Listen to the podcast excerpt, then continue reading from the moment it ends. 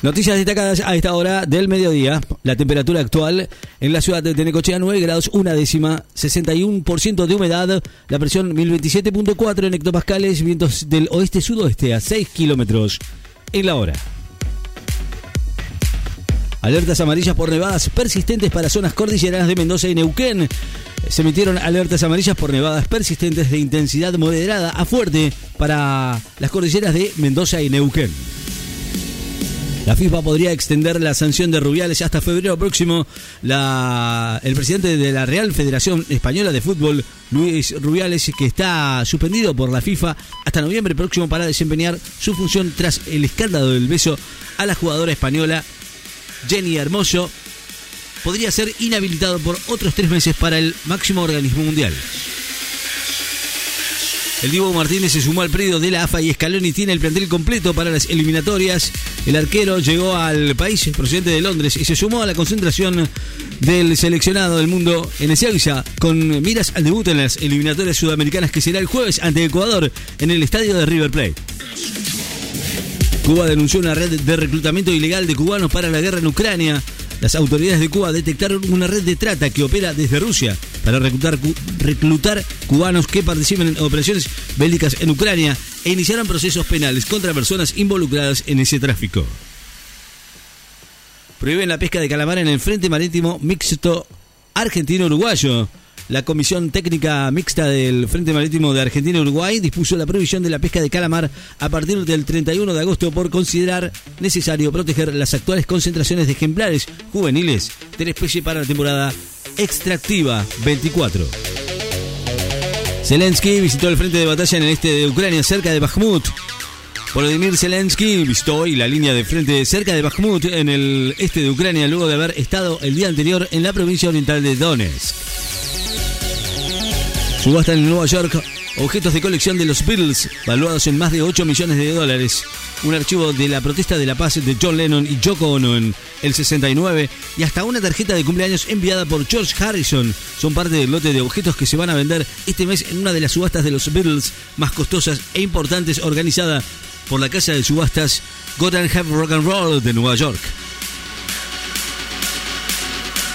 La ONU alerta que se extraen de los océanos 6.000 millones de toneladas de arena por año, unos eh, 6.000 millones de toneladas de arena marítima y otros sedimentos son extraídos de los océanos cada año, lo que equivale a más de un millón de camiones al día, anunció hoy la ONU, que alertó sobre las graves consecuencias de esta actividad para la biodiversidad y los recursos pesqueros.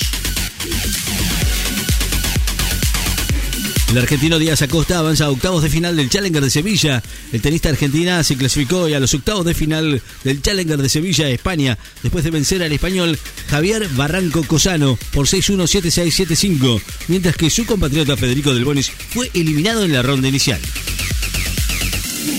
El Parlamento ucraniano aprobó la dimisión del ministro de Defensa. La Rada Suprema, el Parlamento ucraniano aprobó la destitución de Olesi Resnikov del cargo del ministro de Defensa ordenada por el presidente Volodymyr Zelensky, que habló de la necesidad de darle un nuevo enfoque a la guerra con Rusia, según informó el diputado ucraniano Yaroslav Zelensnyak. La presidenta del Banco Nación afirmó que una dolarización llevaría el salario mínimo a 24 dólares. Silvina Batakis, la presidenta del Banco Nación, hoy en un eventual escenario de dolarización propuesto por el candidato presidencial Javier Milei, el salario mínimo vital y móvil sería de 24 dólares. El presidente vinculó el renacer del nazismo y el negacionismo a las consecuencias de la pandemia. Alberto Fernández aseguró hoy que el renacer del nazismo y de las políticas negacionistas en el mundo se debe a la alteración psicológica que aún vive el mundo tras la pandemia del COVID-19. Los judiciales comenzaron una protesta y mañana van a parar toda la jornada. Escuelas en Francia impiden el acceso a decenas de jóvenes musulmanes por usar la abaya. Escuelas de Francia impidieron el acceso a las aulas a decenas de jóvenes en el primer día de clases por negarse a quitarse la abaya, una prenda que usan las musulmanas y que fue recientemente prohibida, según informó hoy el Ministerio de Educación francés. Más de 900 víctimas por detonaciones de bombas de racimo en Ucrania. Durante el 22, según la ONG, más de 900 personas resultaron muertas o heridas por detonaciones con bombas de racimo en Ucrania el año pasado, la mayoría en ataques rusos, según un informe publicado hoy por un grupo de ONGs. Neville derriba la barrera del género en el rugby masculino. La irlandesa Joy Neville, quien se desempeñara en, la TV de Match Official TMO de Francia 23, será la primera mujer en formar parte del plantel de árbitros de un mundial masculino de rugby. Cheika prestigió y saltó la calidad para los Pumas. Michael Cheika, nominado como mejor entrenador del mundo en el 2015, después de conducir eh, a su país hacia el final del Mundial en Inglaterra, se hizo cargo del seleccionado argentino en el 22 dos años después de unirse al equipo como miembro del staff de su antecesor Mario de.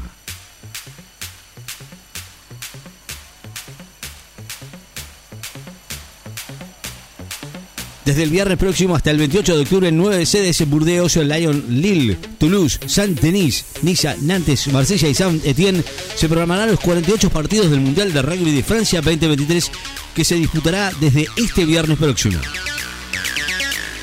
La Corte de Hong Kong respalda las uniones del mismo sexo, pero descarta el matrimonio igualitario. El máximo tribunal de Hong Kong se pronunció hoy en contra del matrimonio entre personas del mismo sexo, aunque instó al gobierno a establecer marcos alternativos para reconocer legalmente estas relaciones.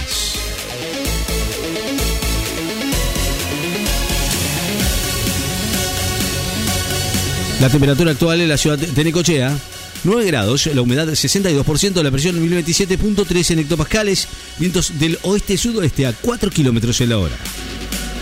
Noticias destacadas en Láser FM. Estás informado.